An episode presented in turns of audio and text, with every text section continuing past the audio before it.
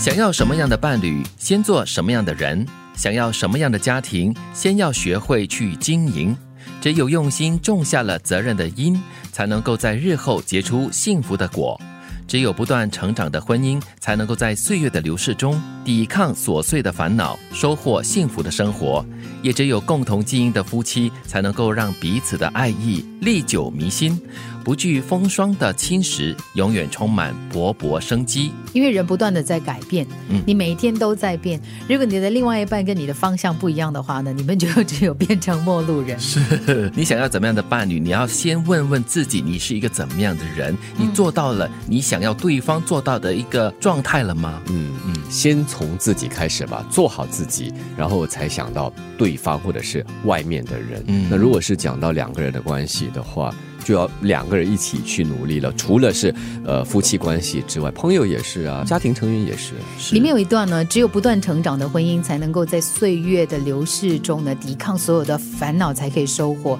我觉得我们常常呢会说啊，你以前都不是这样的，你以前我这样，你就会赶快来照顾我啊，什么什么什么。但是因为我们进入人生的不同阶段呢，对，已经有了不同的责任了，不像以前恋爱的时候，只要风花雪月就可以了。嗯，对。其实里面另外一句话也是引来我的深思了。就是说，在用心的种下了责任的因，才能够结出日后的幸福的果。一段美好的关系，不管是婚姻还是友情还是亲情啦，都是肩负着某一种责任的。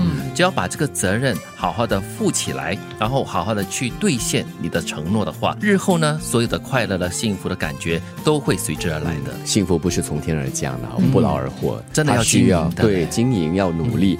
而且也是一份责任，要创造，就好像我们说嘛，要自由。嗯，你要自由的话，要负起相对的责任。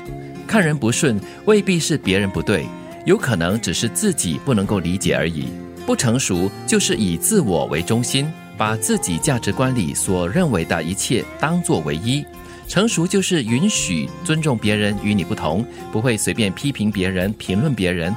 真正的成熟就是不断的去掉我执，面对那些我们看不惯的东西，不再指指点点，而是尝试去包容、接纳，看谁都顺眼，是一种智慧。更是一种修行哇，路还很长啊！啊，就是表示说你还是会看人不顺的啦，一定会有啊，就是在生活当中一定会在很多的状况之下呢会有矛盾跟冲突。嗯，但是我觉得必须要有这样的一种自我提醒，我们就是不同哎，我们没有不好。是，很多时候我们就是看人不顺眼，就是因为他跟我不同，嗯，他持的一些观点跟一些意见，哎，跟我有所出入，我就觉得哎呀，你哦，我我很看不顺眼你了，你为什么是这样子的咯？嗯，特别是在价值观方面，啊，又或者是一些待人处事的道理，哈，就触碰到了你的底线。然后这个底线也因人而异了，有些人的底线可以推到很近，那有些人的底线是很浅的，稍微推一点呢，就过了他的线。嗯，所以我喜欢这最后的一句话，他说呢，看谁都顺眼是一种智慧，是一种修行啊，表示说呢，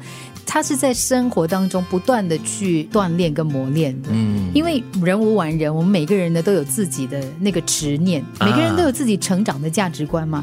就是你接受的教育也好，你经历的也好，你会形成自己的一些判断跟价值。嗯，当别人跟你不一样的时候。你可能会因为那个执着，想要去说服他，对，想要去改变他，是。所以他这里所提到的真正的成熟，就是不断的去掉我执，一种执念。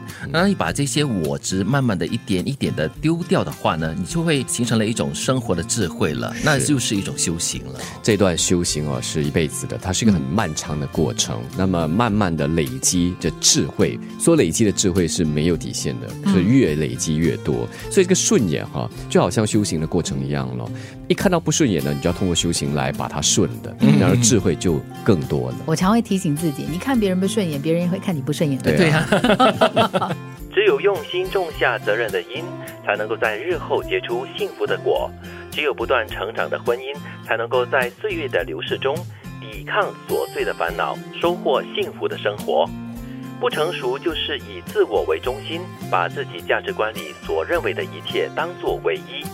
成熟就是允许尊重别人与你不同，不会随便评论别人。真正的成熟就是不断的去掉我执，面对那些我们看不惯的东西，不再指指点点，而是尝试去包容接纳，看谁都顺眼，是一种智慧，更是一种修行。